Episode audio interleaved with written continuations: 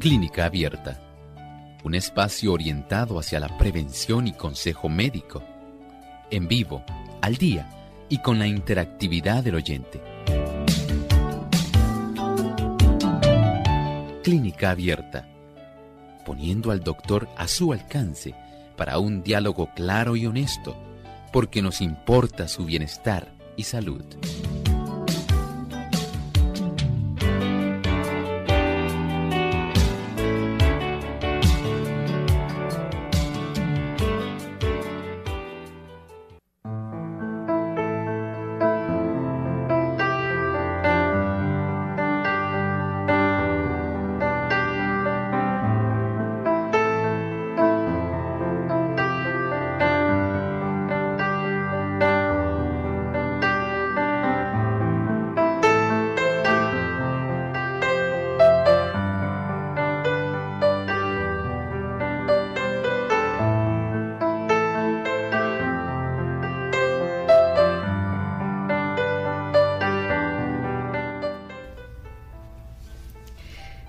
Usted que en algún momento el pliegue de sus cuerdas vocales queda fijo en la posición entre abierto y cerrado?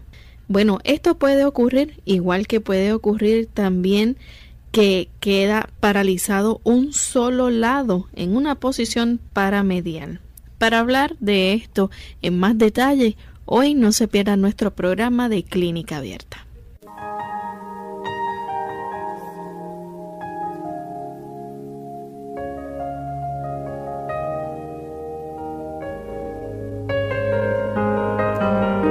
Bienvenidos amigos a Clínica Abierta. Es una alegría nuevamente poder compartir con ustedes en esta hora, hoy con un tema de mucho interés, parálisis de las cuerdas vocales. Ese será nuestro tema para hoy día y esperamos que cada uno de ustedes, al igual que nosotros, podamos juntos aprender un poco más, seguir conociendo nuestro cuerpo para tratarlo correctamente.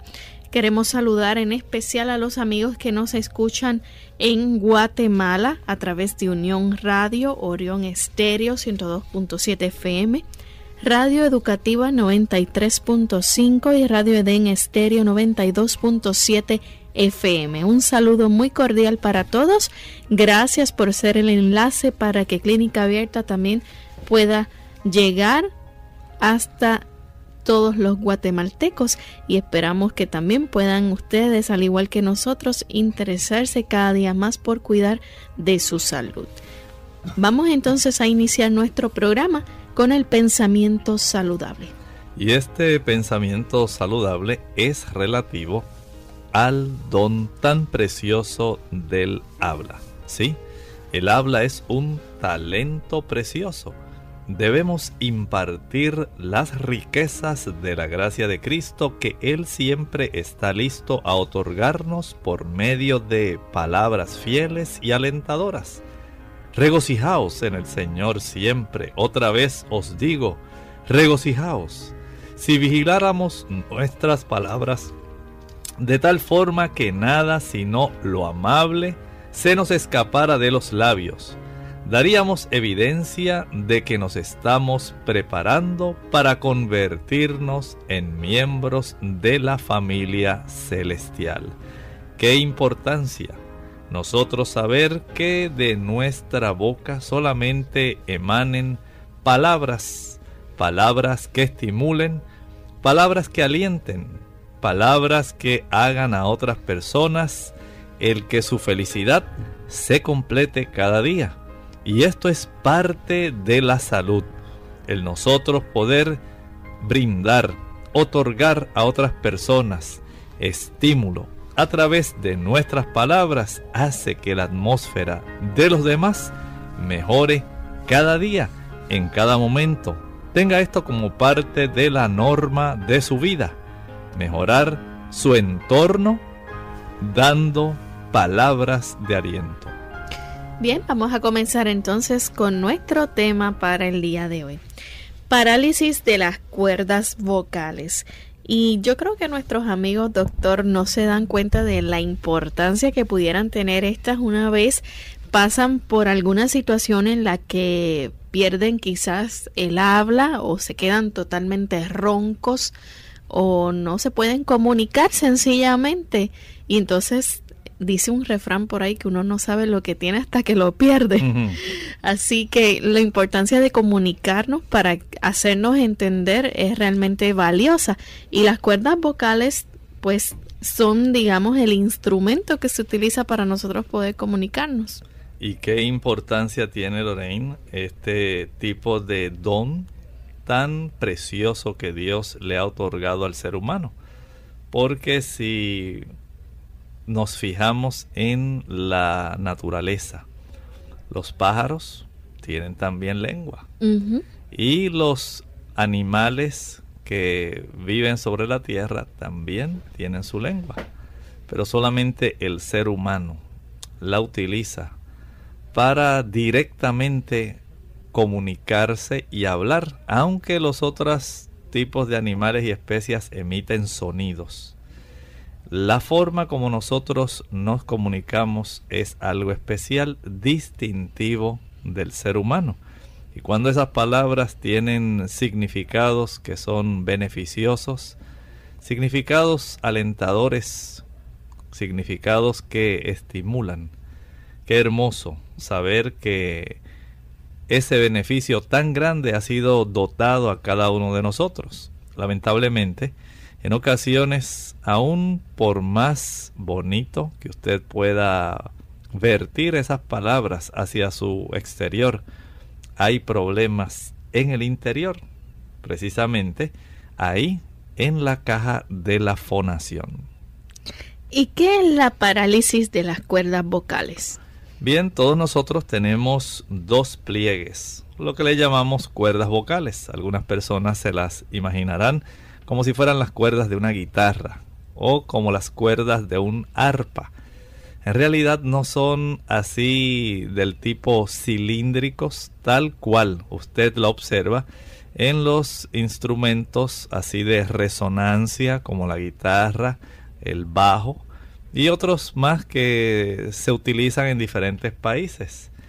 Estas más bien en nuestro cuerpo son pliegues en sí y los tenemos ahí ubicados en la zona de la laringe, el órgano de nuestra voz. Así que estas dos cuerdas que están precisamente en esa área tan especial donde está nuestra laringe son en sí lo que nos diferencia de muchos otros animales. Doctor, ¿existe más de un tipo, digamos, de parálisis de las cuerdas vocales? Sí, básicamente, básicamente podemos hablar de dos. Pero hay algo que debemos considerar, Lorraine, en estas cuerdas vocales, cuando no hay movimiento en una o en ambas, entonces ya nosotros podemos ir pensando en la designación. Recuerden ustedes que no estamos hablando solamente de un problema que sea local en sí, exclusivamente de las cuerdas vocales. Hay algunas etiologías, algunas causas que no son directamente en el área de la cuerda vocal o de las dos cuerdas vocales que tenemos. No son muchas como una guitarra, Lorraine, solamente tenemos esas dos. Y esta, este tipo de parálisis, este tipo de afección que afecta el movimiento de las cuerdas vocales, puede estar causado por lesiones en un núcleo que es muy importante para estimular el que nosotros podamos emitir la voz y se llama el núcleo ambiguo. Así se le llama. Hay también otros tractos que van asociados con este núcleo. Se llama el tracto supranuclear, que es el tronco principal de un nervio que todos tenemos. ¿Cómo se llama ese nervio, Lorraine? Es el número 10, el nervio vago, el décimo par craneal y tiene mucha relación con esto. También están afecciones a los nervios laríngeos recurrentes.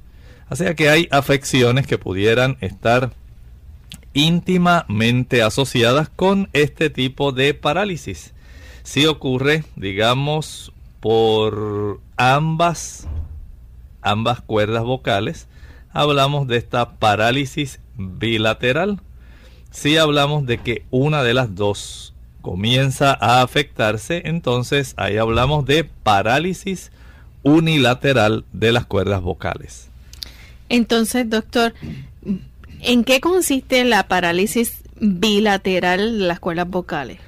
Aquí sucede cuando ambos pliegues que constituyen las cuerdas vocales quedan fijos en la posición media, entre abiertos y cerrados.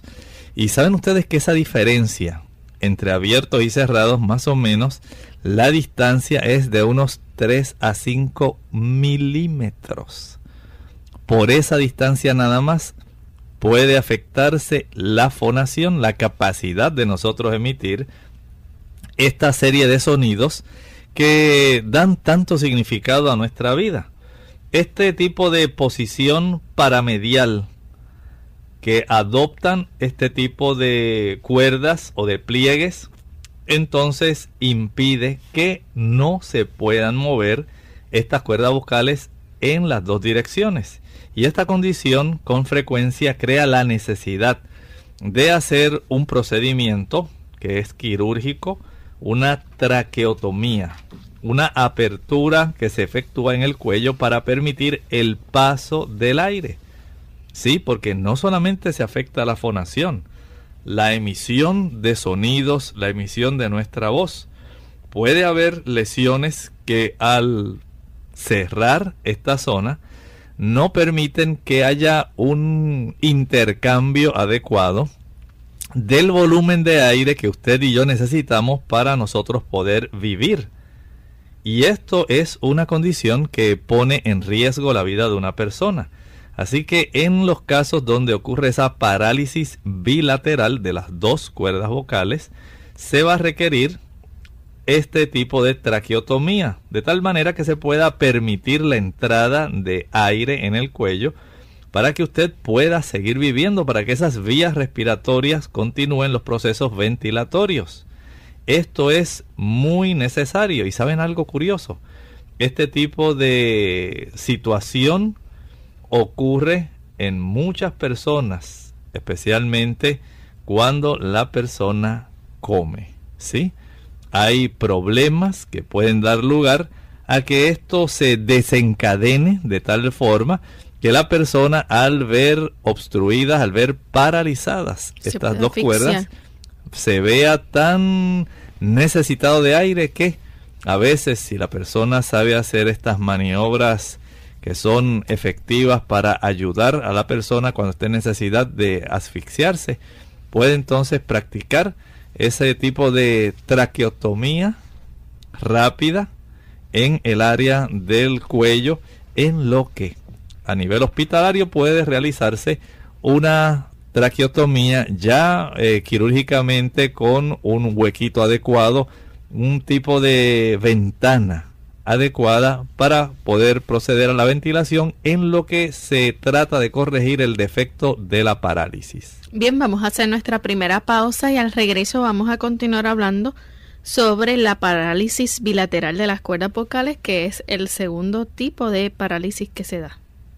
Caminar a diario puede ayudarle a perder peso y a mejorar su capacidad cardiovascular. Ah, no me diga que no tiene tiempo para hacer deporte. Hmm, deje ya de buscar excusas para ponerse en forma. La respuesta la tiene a sus pies. Claro, literalmente. Andar es un ejercicio sano, sencillo, al alcance de todos y que le puede ayudar a liberarse de los kilos de más. ¿Y sabe qué? El único requisito para caminar es calzar un buen par de zapatos y usar siempre calcetines para evitar rosaduras o ampollas. Para obtener los beneficios cardiovasculares que proporciona caminar, no basta con ir de shopping o deambular tranquilamente.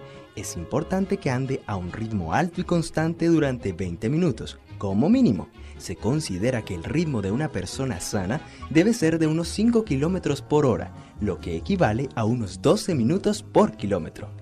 Y para quemar grasa es imprescindible realizar esos 20 minutos seguidos.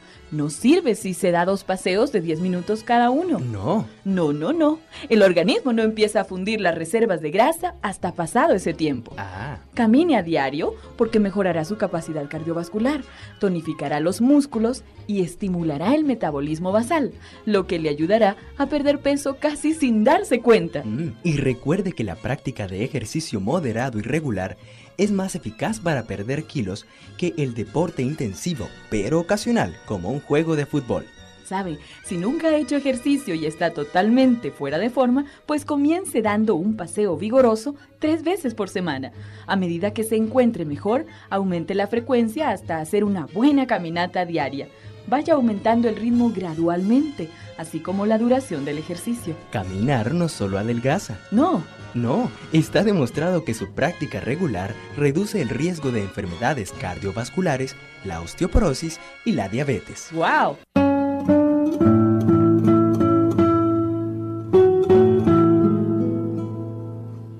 La única discapacidad que hay en la vida es la actitud negativa.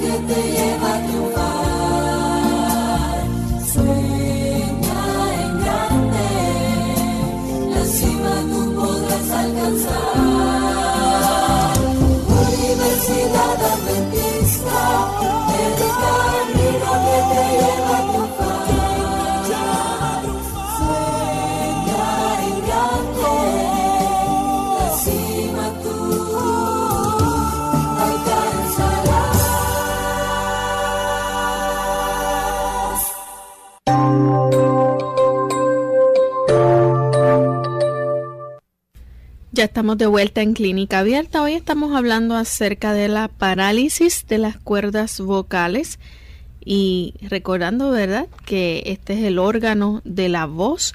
Las cuerdas vocales vibran cuando se habla para producir la voz.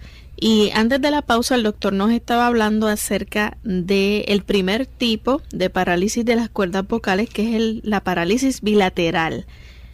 Pero en este momento queremos entonces hablar sobre el segundo tipo que existe y pudiéramos decir que es el más frecuente o más común, El más común. el unilateral. Así es, en este caso sucede solamente cuando un lado queda paralizado en la posición paramedial o tiene una capacidad muy limitada de movimiento. Y este tipo de parálisis, tal como decía Lorraine, es la más común que la bilateral. En este caso, la cuerda vocal paralizada no se va a mover para vibrar con la otra cuerda vocal, sino que más bien vibra de una manera anormal o sencillamente no va a vibrar en lo absoluto. La otra está funcionando normalmente. En esta persona, la vamos a decir, el tipo de afección se manifiesta porque a la persona se le agotará el aire con mucha facilidad y no podrá hablar con voz clara ni en alta voz. Así que esta persona ya se ve afectada literalmente por su problema de esta parálisis. Noten bien con tan solo una cuerda vocal. Recuerden que esta vibración se da eh, más bien por la cantidad de aire que viene siendo expulsado de nuestras, nuestros pulmones y ayudan para que vibre, se fomente ese aspecto de la resonancia y esa vibración eh, en forma de pulsación que es lo que le da esa diferencia a nuestras palabras. Son compresiones y descompresiones de aire lo que nosotros emitimos y lo que da ese sonido distinto. Piensen en esto, qué cosa tan maravillosa. Como nosotros podemos emitir cierta frecuencia y con ese sonido va, por ejemplo, según el corazón, imprime a la sangre esa energía en forma pulsátil para un volumen de sangre dado. Así el pulmón emite una cantidad de aire que al pasar por estas cuerdas vocales las hace vibrar con cierta frecuencia y esa cierta frecuencia eh, ayudada por el cierre parcial o eh, total ocasionalmente de nuestra boca le da ese tipo de sonido, le da ese, ese volumen especial para que nosotros podamos distinguir y decir, ah, mira, dijo mamá, dijo papá, pero ¿qué diferencia? Cuando una persona ya tiene afectadas sus cuerdas vocales, se le agota el aire con facilidad, no puede hablar con claridad, no puede hablar en voz alta. Y hay eh, múltiples causas, decíamos, eh, cuando estábamos hablando un poco en relación a la parálisis bilateral, hay también varias causas adicionales que pueden estar afectando desde accidentes cerebrovasculares, procesos desmielinizantes. Hace poco estábamos hablando del síndrome de Guillain-Barré, donde hay desmielinización de los nervios periféricos y puede haber afección de este tipo de nervios, especialmente cuando relatamos en este problema de la parálisis de las cuerdas vocales.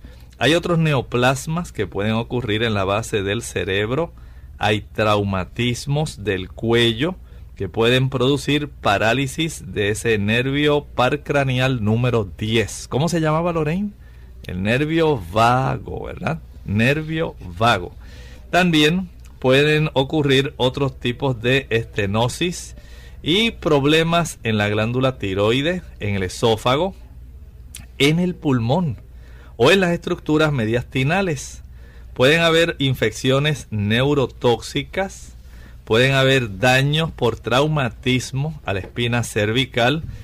Eh, hay otros tipos de causas que son más bien de origen quirúrgico, por infecciones virales. Todo esto puede dar lugar a parálisis de las cuerdas vocales y puede ocurrir tanto bilateral como unilateral. Todo esto es bien importante que nosotros lo podamos comprender porque las personas a veces nada más con sentir que la voz se le pone ronca, ya dice, ¡ay, qué me estará ocurriendo! ¿Qué será lo que me pasa? Noten que hay una serie de condiciones que van a estar produciendo trastornos en las cuerdas vocales. Pero en esta edición hoy lo que estamos considerando son los diferentes tipos de parálisis. Una cuerda que no funciona o dos cuerdas que no están funcionando. Que no van a permitir que usted emita esos sonidos que nos distinguen. Doctor, en el caso de la parálisis bilateral, hay la alternativa de hacer la traqueotomía para permitir el paso del aire y así proteger las vías respiratorias de la persona cuando come.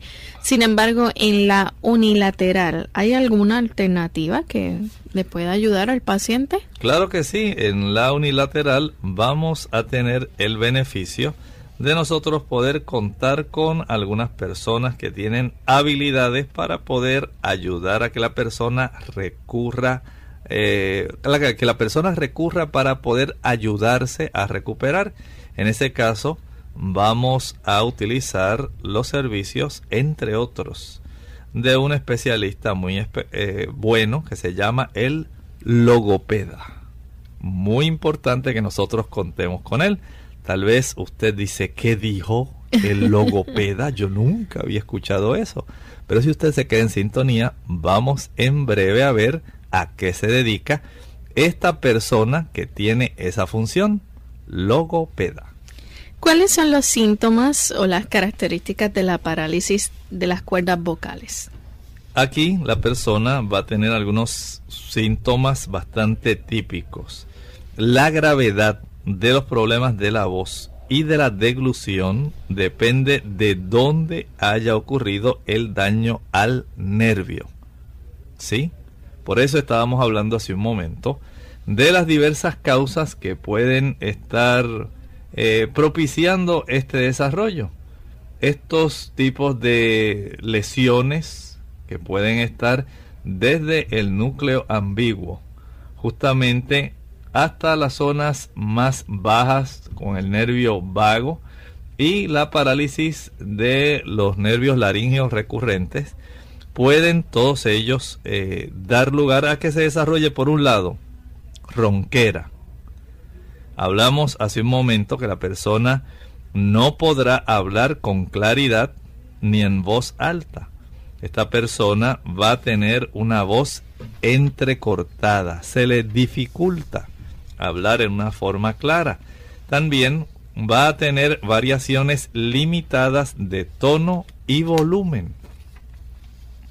Fíjense cómo el aspecto de la fonación se afecta casi totalmente. En esta persona, la emisión de la voz, que dura muy poco tiempo, alrededor de un segundo, y de momento se atraganta o tose al comer. Puede haber una posible pulmonía debido a la aspiración de comida y líquido en los pulmones. Las cuerdas vocales no pueden cerrar debidamente para proteger las vías respiratorias al tragar. Y esto pasa mucho, Lorraine, cuando la gente come y habla y come y habla y come y habla y come y habla y no se cansan de estar hablando mientras están comiendo. Y en los niños, especialmente eh, y en los adultos también, cuando una persona hace algún chiste, dice alguna jocosidad, y mientras estaba comiendo, este, fue tan, sí, fue aquello tan jocoso, tan chistoso, que la persona eh, inadvertidamente, pues pensando nada más en el efecto del chiste, eh, se rió y al aspirar, la persona sencillamente algún grano de arroz, algún trocito de carne, algo permitió que se obstruyera esto, poniendo rápidamente en riesgo a la persona, sencillamente por haberse estado riendo mientras estaba comiendo. Doctor, aparte de estos síntomas, ¿verdad? Que vamos a estar viendo en este paciente, vamos hablar un poco acerca de entonces cómo es el diagnóstico para la parálisis de las cuerdas vocales.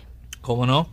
Saben que hay también un equipo que se utiliza para hacer un diagnóstico preciso. En estos casos, el equipo se llama un endoscopio. Endo de adentro, scopio, un instrumento para mirar. Así que si usted desea examinar esas cuerdas vocales, que se sepa en una forma fidedigna qué está ocurriendo, el especialista, un otorrinolaringólogo, que es la persona que realizará este tipo de procedimiento, él introducirá este endoscopio a través de la boca o la nariz. Y él va a mirar lentamente porque este endoscopio tiene una luz que ayuda para que este endoscopista, ese especialista, efectúe ese reconocimiento y él pueda ver las cuerdas vocales, puede ver el patrón de movimiento durante la fonación mientras usted emite algún tipo de sonido, así como cuando está descansando. Y este equipo es muy útil para poder eh, hacer ese diagnóstico preciso en relación Así es, una parálisis bilateral o unilateral. Vamos a hacer nuestra eh, segunda pausa a regreso y vamos a continuar hablando entonces sobre los tratamientos y algo más sobre el diagnóstico, así que no se vayan. La segunda juventud es mejor que la primera. Hola, les habla Gaby Zabalúa en la edición de hoy de EARP Viva, su segunda juventud en la radio, auspiciada por EARP. ¿Tienes ganas de visitar tu país de origen, pero el miedo a subirte al avión te lo impide? El temor a volar es más común de lo que te imaginas y miles de personas en todo el mundo lo sufren a diario. Aunque estadísticamente volar es mucho más seguro que viajar en auto, muchas personas prefieren no hacerlo para evitar la sensación de claustrofobia o encierro que pueden sentir dentro de una cabina de avión.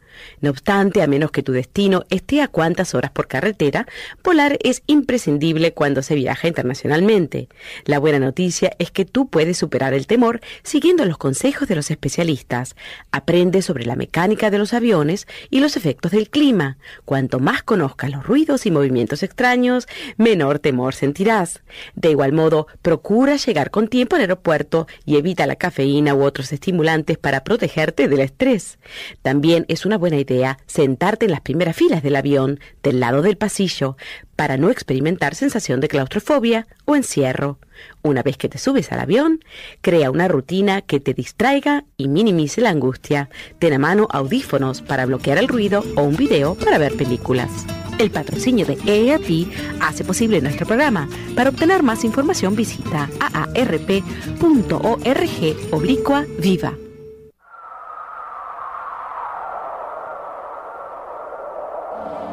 Plegarias como fuente de inspiración, sabiduría y amor.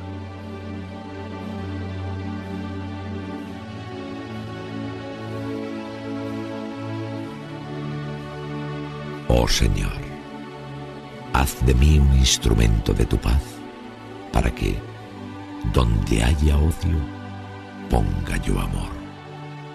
Donde haya ofensa, ponga yo perdón. Donde haya discordia, ponga yo unión. Donde haya error, ponga yo verdad. Donde haya duda, ponga yo la fe. Donde haya desesperación, ponga yo esperanza.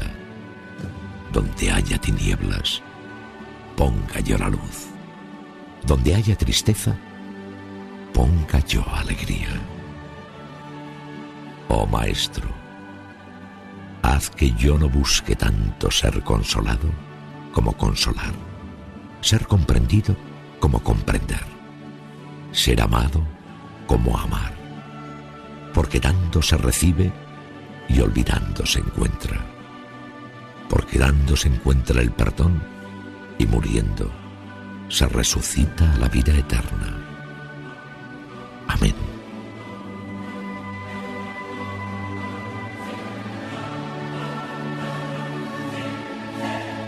Plegarias.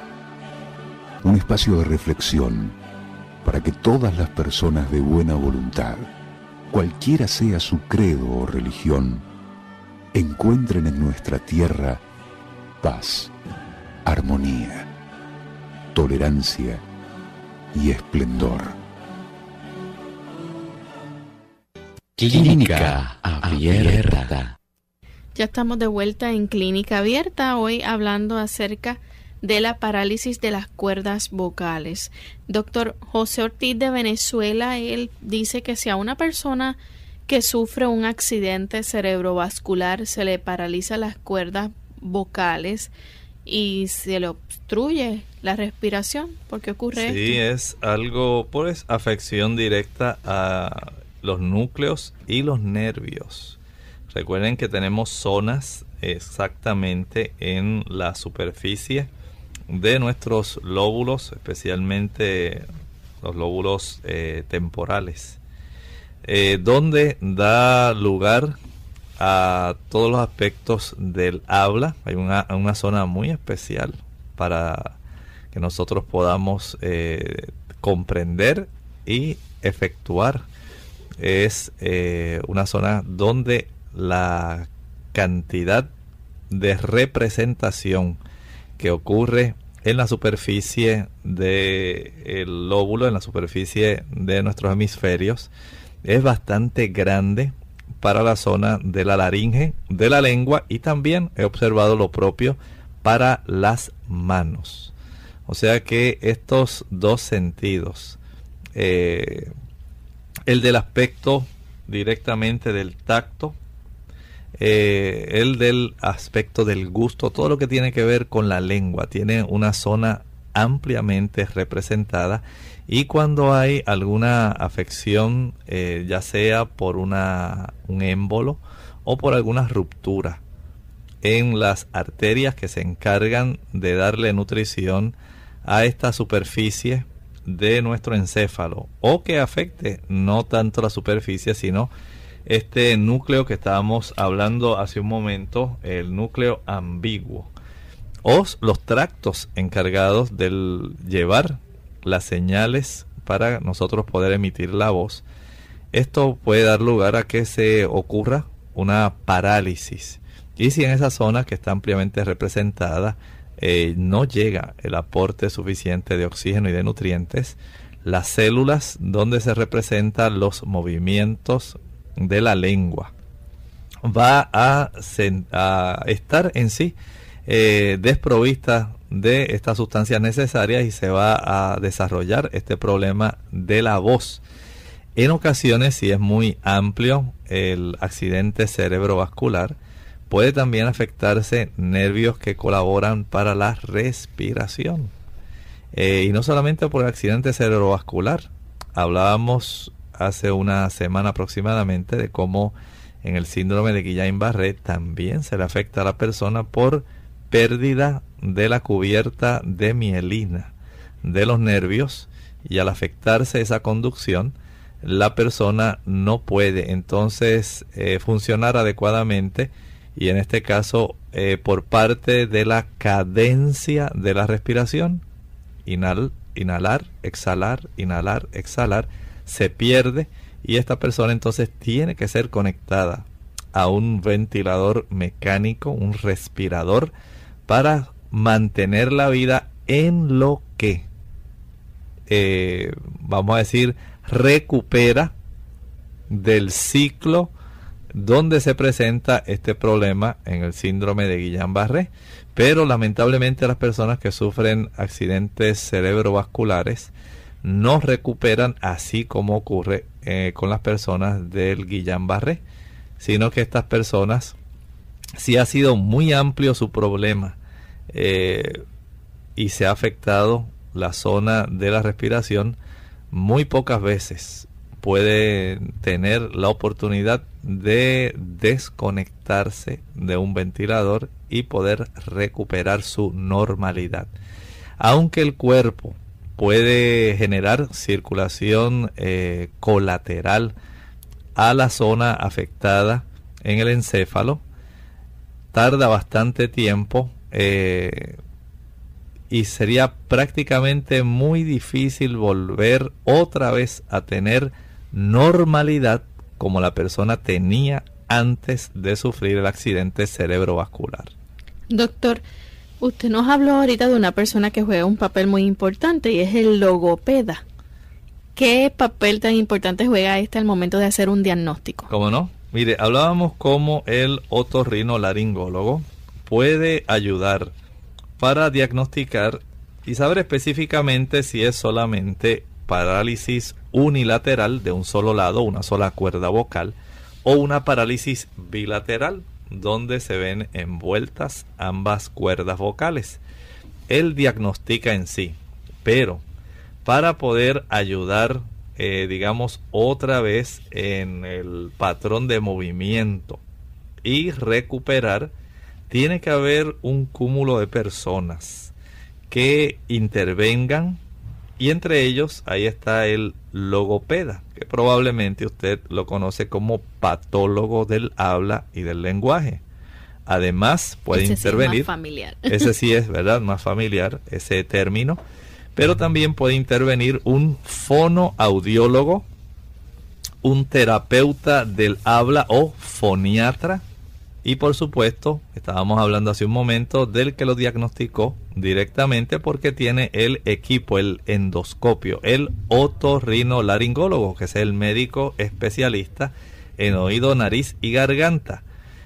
Este conjunto de personas efectúan una evaluación completa de la voz. Todos ellos eh, en conjunto van a dar esta evaluación y así se puede tener, aunque el otorrino puede ver todo directamente, ya las demás personas, tanto el patólogo del habla o logopeda, los fonoaudiólogos, el terapeuta del habla o foniatra en sí y el otorrino, todos ellos en conjunto van a poder eh, verificar cuán afectada se ha encontrado estas cuerdas vocales. Por un lado, uno puede ver el aspecto mecánico, el aspecto directo, visual, objetivo de cómo se está moviendo.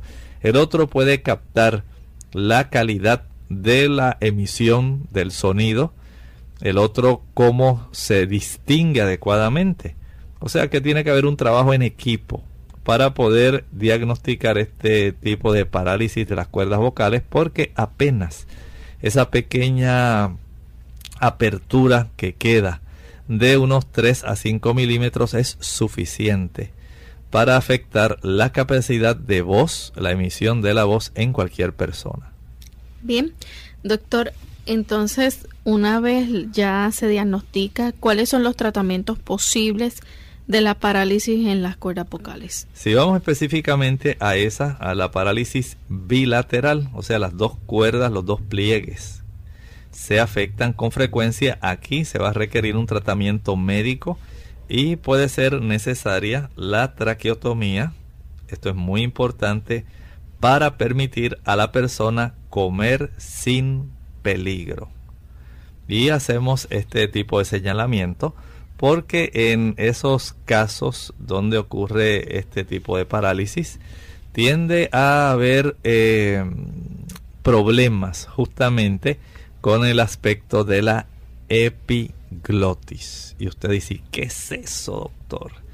Es un pliegue que tenemos especial, vamos a decir un tipo de tapa que Dios puso ahí en esa zona, de tal manera que cuando usted traga, ese pliegue ocluye o tapa justamente la zona por donde va el aire en lo que pasa el alimento. Recuerden que en la parte de nuestro cuello anterior, ahí donde usted tiene la manzanita de Adán que sube y baja, ahí justamente usted comienza prácticamente la tráquea. Y detrás está el esófago.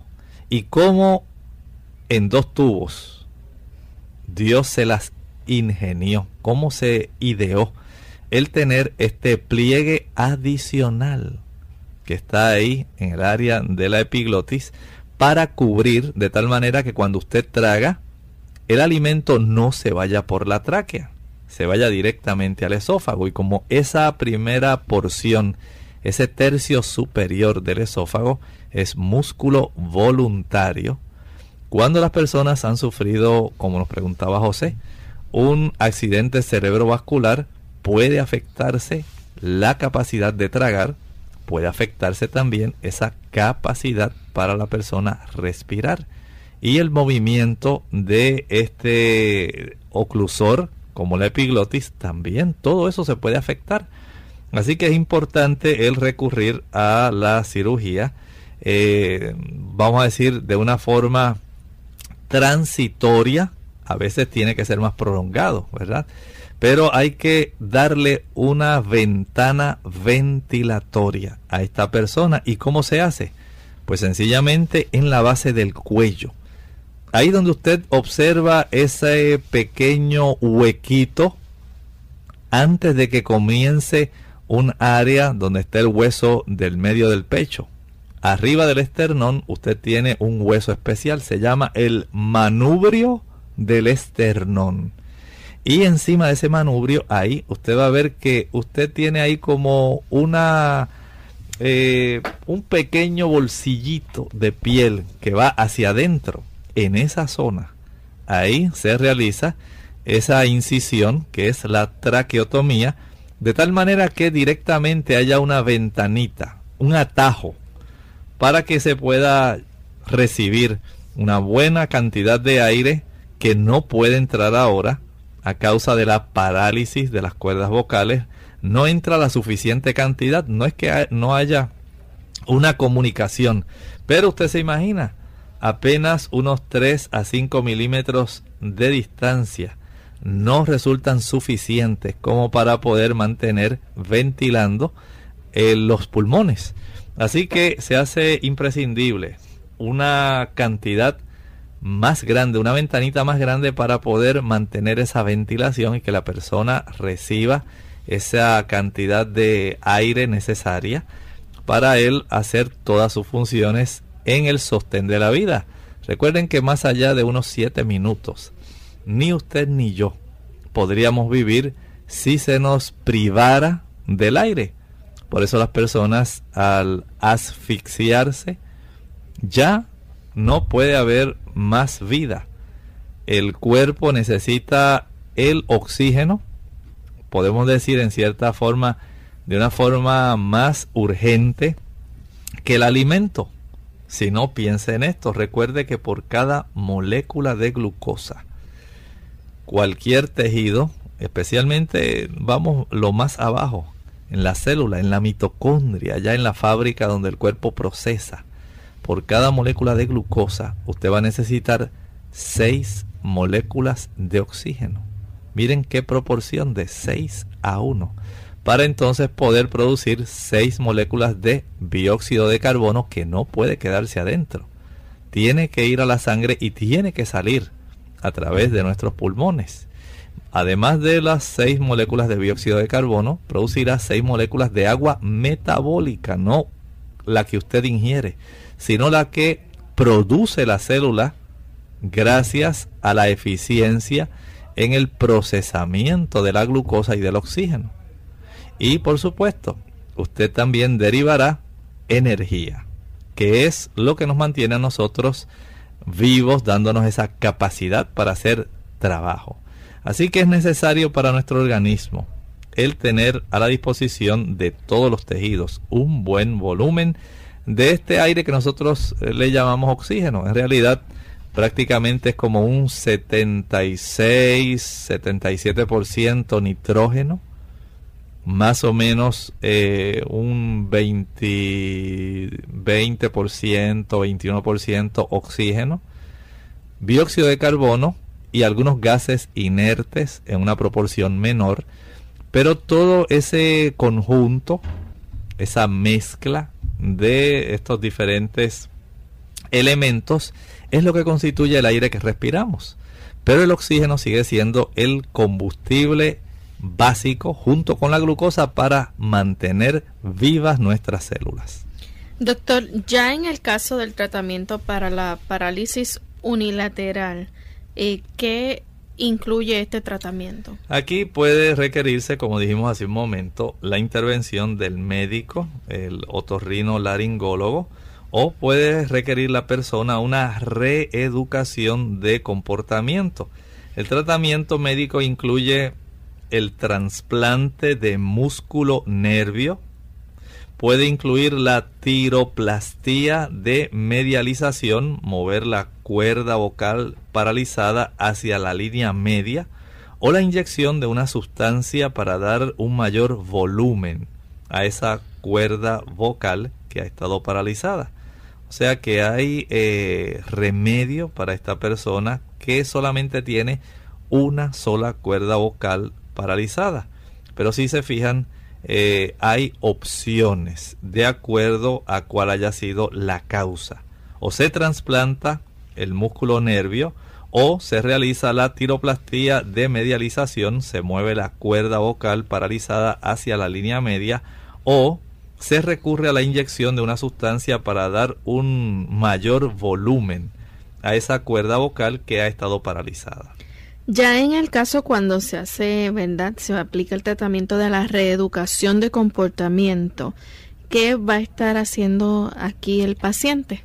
Bien, aquí más bien podemos eh, señalar la intervención del patólogo del habla. ¿Cómo es que se le dice a Lorraine el patólogo logopeda. El logopeda, ¿verdad que sí? Para dar a este paciente terapia de voz. Él requiere una reeducación. Hay una afección. Recuerde que hubo una parálisis. Y ahora en una forma voluntaria no va a estar este esta cuerda vocal, este pliegue, no va a estar funcionando como el otro. Así que el paciente debe reeducarse para saber ahora cómo él debe realizar ciertos movimientos, ciertas mañas que él ahora tiene que recurrir para poder emitir la voz adecuadamente. Puede que este sea el único tratamiento que precise el paciente. Bien, continuamos entonces, doctor, nos estaba hablando acerca de la intervención del patólogo en el paciente. es correcto. Parte Este- del tratamiento. Este patólogo del habla, él trabajará con este paciente para la modificación tonal, saber ahora cómo él va a trabajar directamente con el tono del paciente, la mejora del volumen. Recuerden que el volumen de aire que sale de nuestros pulmones es sumamente importante para eh, dirigir nuestra voz, el tono de nuestra voz. Eh, todo esto va directamente asociado con el volumen que nosotros expulsamos. Y también para que la persona pueda mejorar la función respiratoria.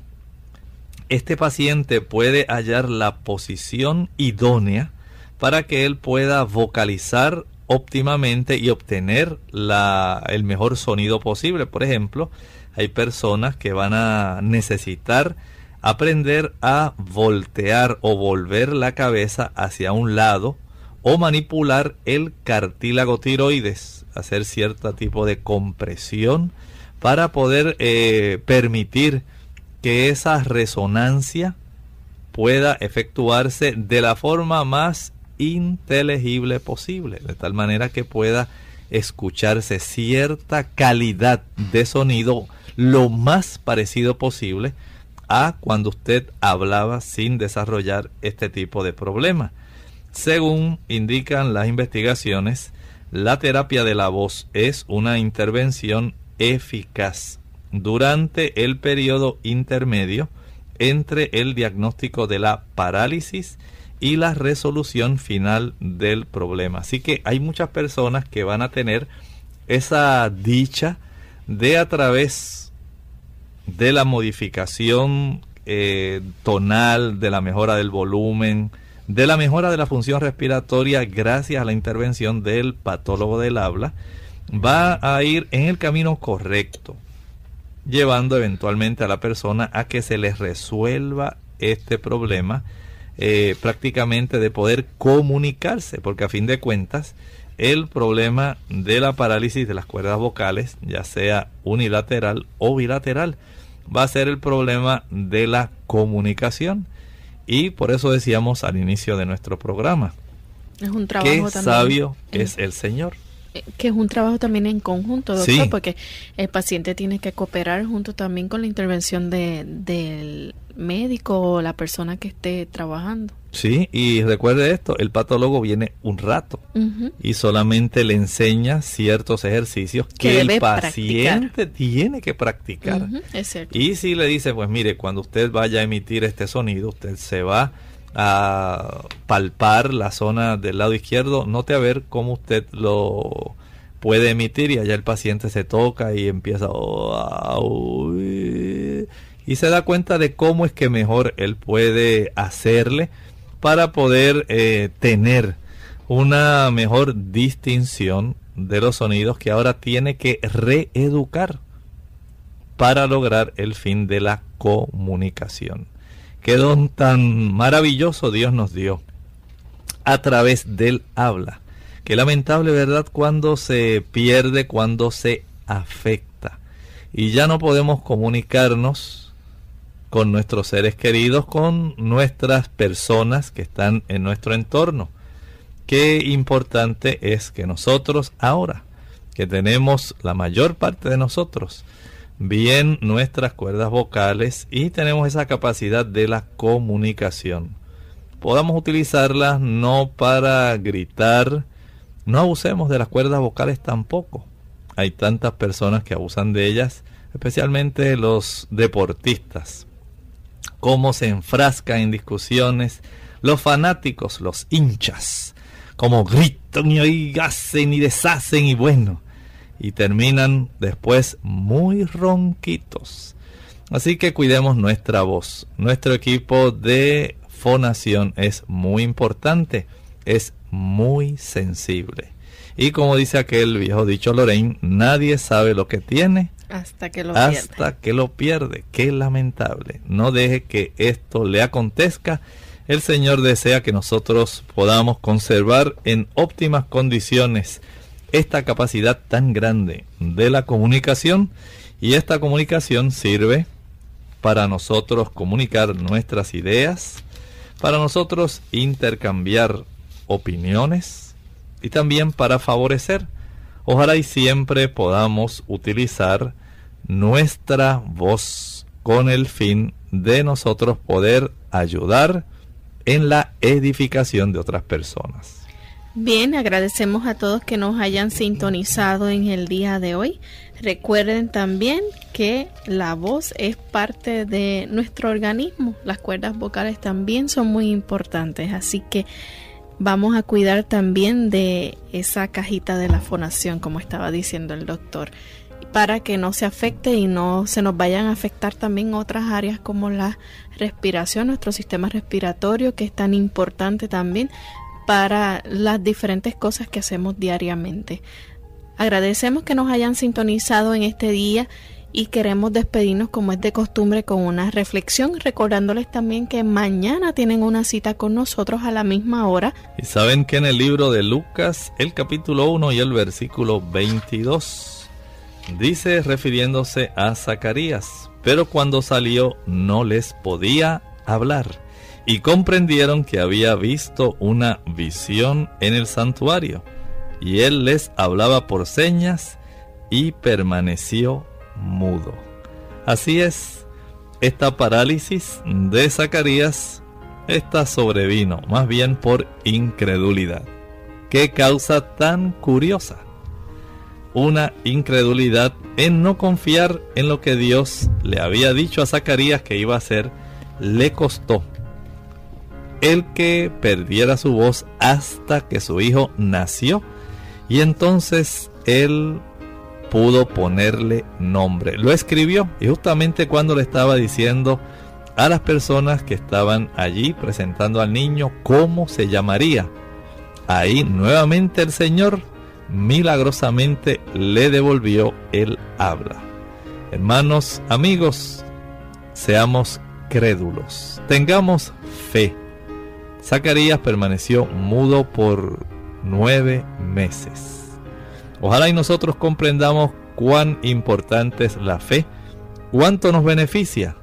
Dios quiere que nosotros hablemos de fe y manifestemos fe en nuestra vida.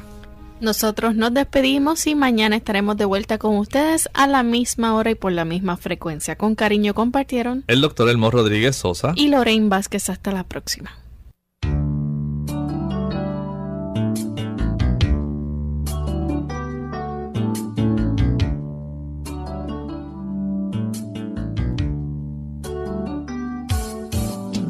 Clínica abierta. No es nuestra intención sustituir el diagnóstico médico. Antes de poner en práctica cualquier consejo brindado en este programa, usted debe consultar con su médico. Envíenos sus preguntas y opiniones a la siguiente dirección. Programa Clínica Abierta. Bio Box 29027. San Juan, Puerto Rico 00929. Hasta la próxima.